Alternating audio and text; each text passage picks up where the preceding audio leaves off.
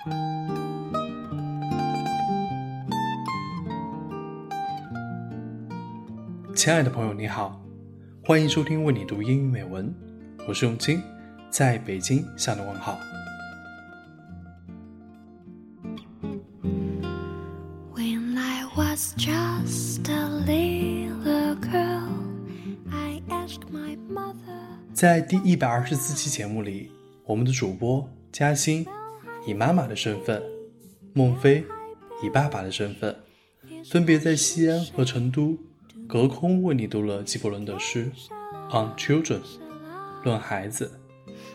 在那期节目里，我们还听到了嘉欣和孟非最想对女儿说的话，感受到了爸爸妈妈对孩子那一份浓浓的爱。What will be 在今天的节目里，我们邀请到了两位特别的小主播。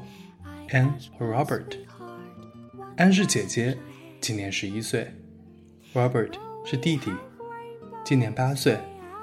他们生活在美国旧金山。他们的妈妈是中国人，为了鼓励他们多读书，也学好中文，妈妈在荔枝 FM 开设了一档电台——加州 Apple ABC，展示他们的中英文朗读。他们有一句口号，我非常赞同。让中国宝贝爱上英语，让华裔宝贝爱上中文。喜欢就订阅他们吧。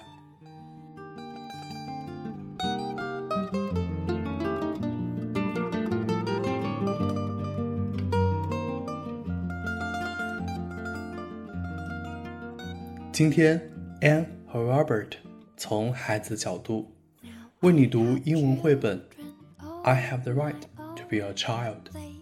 我有做小孩的权利。作者是法国的奥朗塞赫。这个绘本源自联合国儿童权利公约。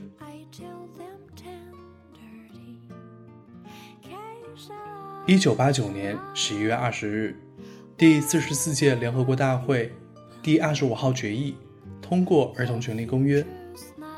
这是第一部保障儿童权利的国际性公约。公约里有这样的规定：每个儿童有固有的生命权，各国应最大限度地确保儿童的生存与发展。绘本的每一页都是根据公约的每一条内容改编的。作者用精美的插图、简单的语言，把公约描绘得栩栩如生。接下来，就让我们一起听 Ann and Robert 的朗读吧。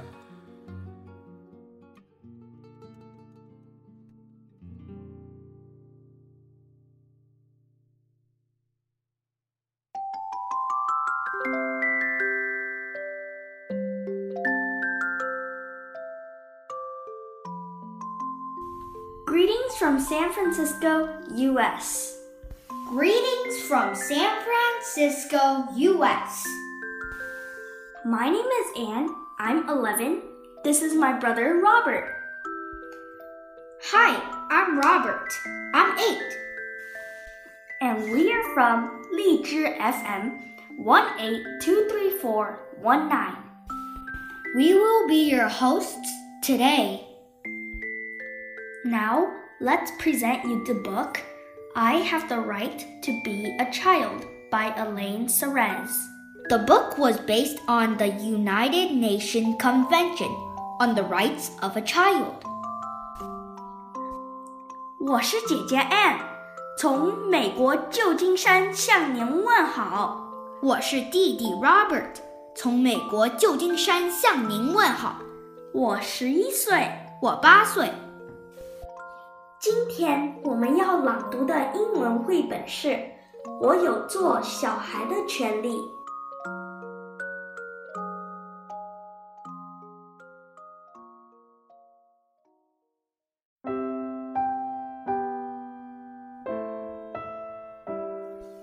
I Have the Right to Be a Child by Alain Serres. Pictures by Aurelia Fronty.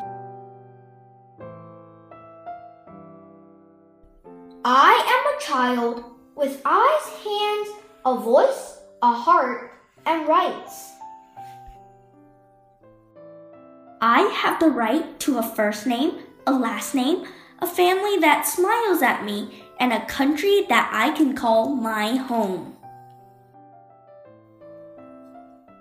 I have the right to have enough food to eat and water to drink so that I can grow.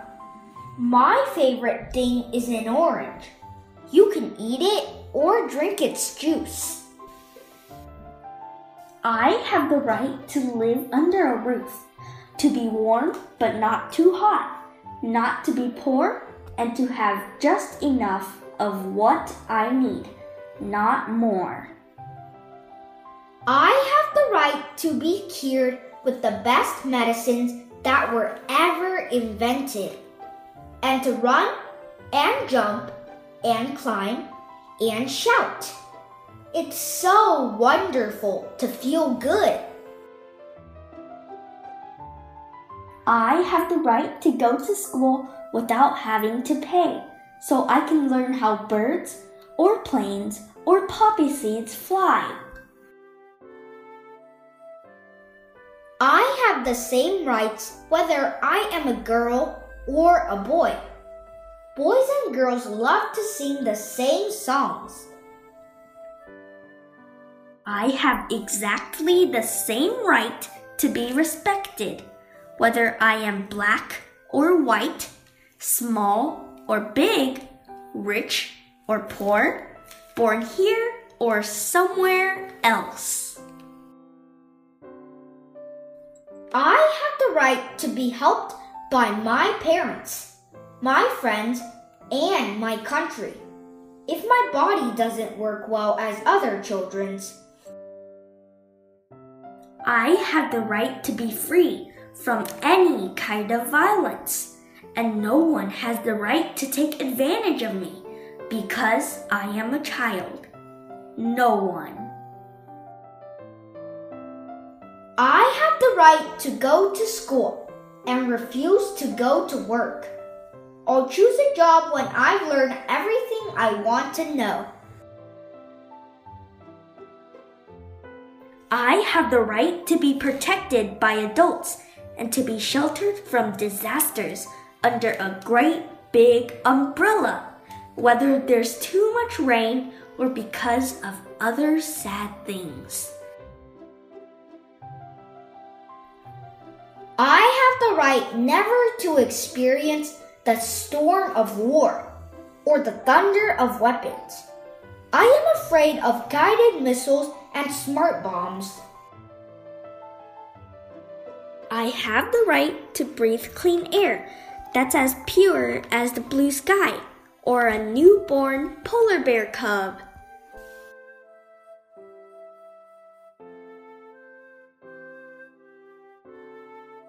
I have the right to play, to create, to imagine, to make faces, and to leap around. And also to have friends, because dancing alone isn't very much fun. I have the right to learn about friendship, peace, and respect for our planet, and for each human being who lives on it for each animal that inhabits it, for each plant that nourishes it. I have the right to express myself completely freely, to say what I truly think about everything, even if it doesn't always please my dad, to say exactly how I feel, even if it doesn't always please my mom. I have the right to all these rights just because I am a child. Especially if I live in one of the 193 states in the world that have agreed to the Convention on the Rights of the Child. When will all the children everywhere really have their rights respected? Tomorrow? The day after tomorrow? In 20 years? We need our rights to be respected now, today, because it is right now, today, that we are children.